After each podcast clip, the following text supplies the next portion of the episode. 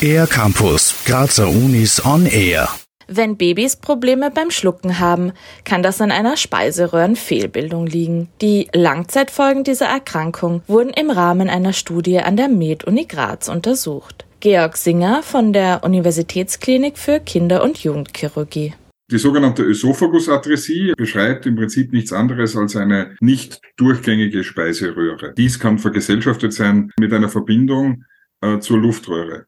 Die Fehlbildung ist angeboren und betrifft in etwa eines von 3000 bis 4500 Neugeborenen. Bemerkt wird die Krankheit häufig erst nach der Geburt, wenn Probleme beim Schlucken auftreten. Weil so auch keine Nahrung im Magen ankommen kann, ist eine Operation kurz nach der Geburt notwendig. Georg Singer. Man näht die Speiseröhrenenden wieder zusammen und die in den meisten Fällen mit vergesellschaftete Verbindung zur, zur Luftröhre, zu den Atemwegen, wird dann auch gleich verschlossen. So können Betroffene ein relativ beschwerdefreies Leben führen.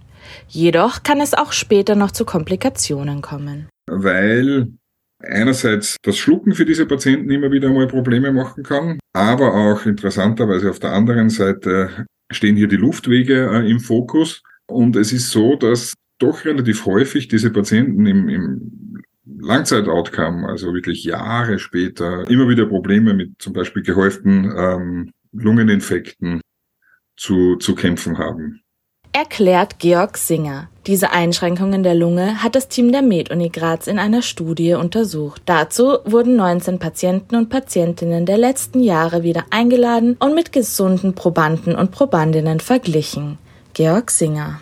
Und was wir herausgefunden haben, ist, dass einerseits äh, die sportliche Leistungsfähigkeit in unseren ehemaligen äh, Patientinnen und Patienten deutlich schlechter war eigentlich. Und andererseits haben wir auch gewisse Veränderungen in der bakteriellen Zusammensetzung, also im Bereich der Atemwege gefunden. Für die gewonnenen Erkenntnisse dieser Studie wurde das Team mit dem Hugo Kunzi Preis ausgezeichnet. Das Ziel der Forscher und Forscherinnen ist es jetzt, diese Ergebnisse in einer größer angelegten Studie zu bestätigen und somit in Zukunft das Leben der Betroffenen durch eine bessere Behandlung zu erleichtern. Für den R-Campus der Grazer Universitäten Bernadette Hitter.